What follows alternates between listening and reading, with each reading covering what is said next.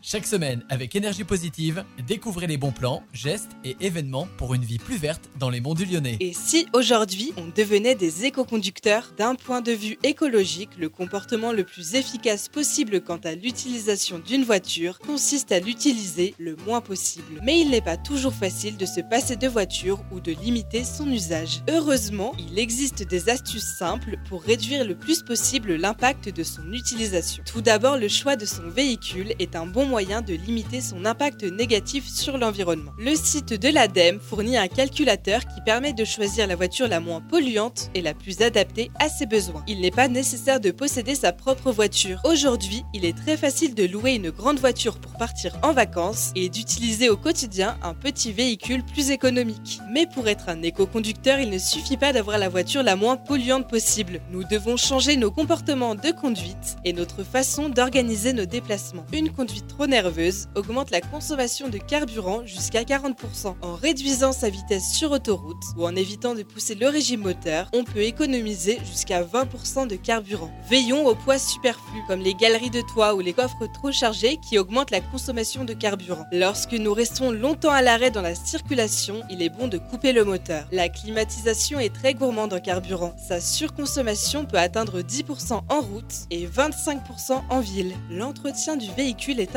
Une voiture bien réglée permet de réduire les émissions de CO2. Sachez qu'un filtre bouché conduit à une surconsommation de 10% de carburant. Vérifier l'état de la pression des pneus est un réflexe simple permettant aussi de réduire les émissions de CO2. Les batteries ou les huiles de vidange sont des sources de pollution et il convient de ne pas s'en débarrasser dans la nature. On doit les amener à la déchetterie pour qu'elles soient recyclées. Je vous souhaite bonne route en prenant soin de vous et de la planète.